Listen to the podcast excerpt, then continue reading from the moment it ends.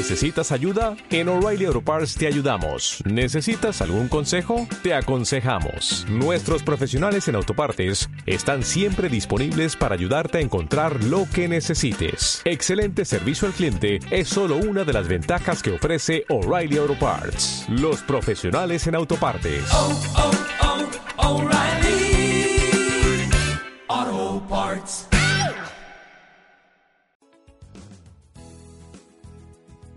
Segundo domingo de Pascua, ciclo A. La primera lectura tomada de los hechos de los apóstoles es la prueba clara de los efectos de la experiencia de Jesús resucitado en medio de los suyos, pues sus discípulos perseveran en la escucha de las enseñanzas de los apóstoles quienes habían recibido la doctrina del mismo Jesucristo en su experiencia de vida con Él. Perseveran en la vida común, es decir, unidos, compartiendo sus bienes. Perseveraban en la fracción del pan, nombre que recibió inicialmente la Eucaristía, y en las oraciones. San Pedro, el primer papa, en la segunda lectura nos ubica en el contexto de una iglesia que nace en medio de la persecución. Él exhorta a los cristianos que no han conocido personalmente a Cristo a mantener el ánimo, la alegría en medio de la persecución, porque la fe de ustedes, de más precio que el oro, debe ser probada como el oro Finalmente, el Evangelio de San Juan nos conduce a la experiencia fundante de estos discípulos de Jesús que viven intensamente el encuentro con su Señor resucitado. Esta es la tarde de Pascua, el mismo día que los discípulos vieron la tumba vacía y que María Magdalena vio a Jesús. Los discípulos se encontraban en un cuarto en Jerusalén con las puertas cerradas. Las puertas cerradas reflejan el miedo de los discípulos, pero también demuestran que el poder de Cristo resucitado supera los límites que nosotros muchas veces le ponemos. A los discípulos atemorizados, Jesús les dice, paz a vosotros. Los discípulos tendrán paz a pesar de ser perseguidos por un mundo que los odiará tanto como odió a Jesús, y al darles la paz, los envía al mundo de la misma manera como Él fue enviado por el Padre, insuflándoles el Espíritu Santo y dándoles el poder de perdonar los pecados. Por último, la figura del apóstol Tomás quien cree en Jesús, pero tras la pasión del Señor pierde la fe, solo el amor infinitamente misericordioso de Jesús resucitado lo llevará a creer más firmemente y a manifestar su fe diciendo, Señor mío y Dios mío. Lectura del libro de los Hechos de los Apóstoles. Los hermanos eran constantes en escuchar la enseñanza de los apóstoles en la vida común, en la fracción del pan y en las oraciones. Todo el mundo estaba impresionado por los muchos prodigios y signos que los apóstoles hacían en Jerusalén. Los creyentes vivían todos unidos y lo tenían todo en común. Vendían posesiones y bienes y los repartían entre todos según la necesidad de cada uno. A diario acudían al templo todos unidos, celebraban la fracción del pan en las casas y comían juntos alabando a Dios con alegría y de todo corazón. Eran bien vistos de todo el pueblo y día tras día el Señor iba agregando al grupo los que se iban salvando. Palabra de Dios. Al salmo respondemos, Dad gracias al Señor porque es bueno, porque es eterna su misericordia. Diga la casa de Israel, eterna es su misericordia. Diga la casa de Aarón, eterna es su misericordia. Digan los fieles del Señor, eterna es su misericordia. Dad gracias al Señor porque es bueno, porque es eterna su misericordia.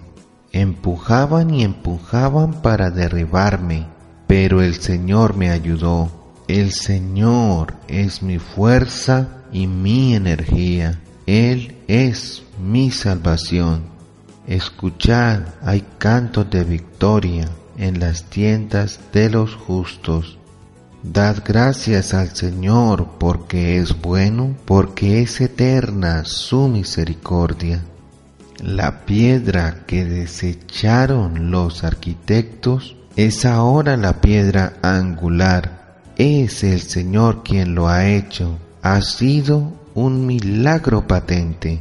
Este es el día que actúe el Señor. Sea nuestra alegría y nuestro gozo Dad gracias al Señor porque es bueno, porque es eterna su misericordia. Lectura de la primera carta del apóstol San Pedro.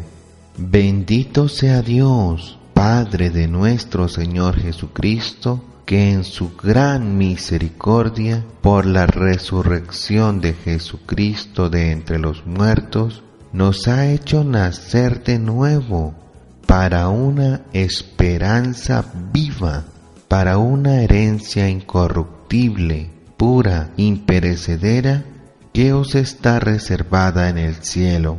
La fuerza de Dios os custodia en la fe para la salvación que aguarda a manifestarse en el momento final.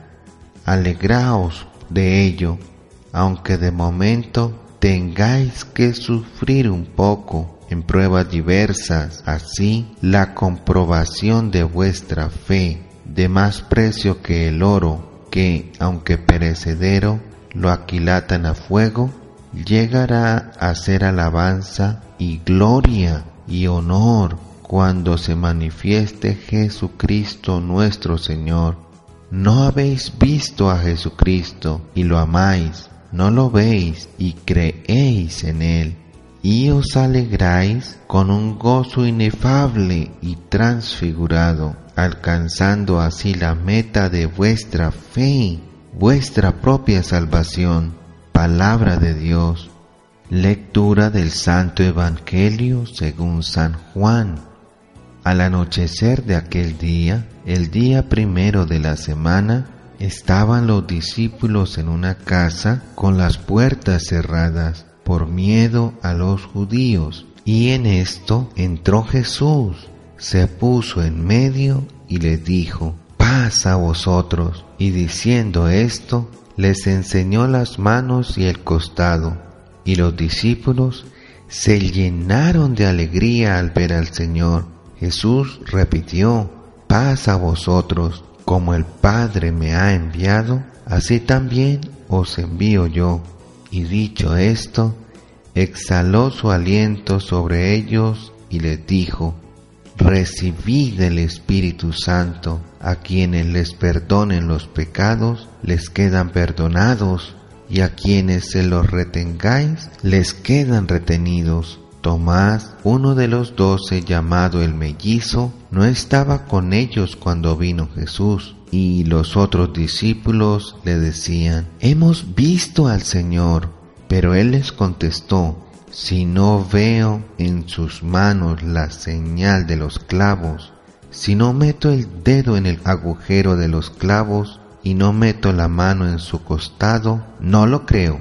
A los ocho días estaban otra vez dentro los discípulos y Tomás con ellos.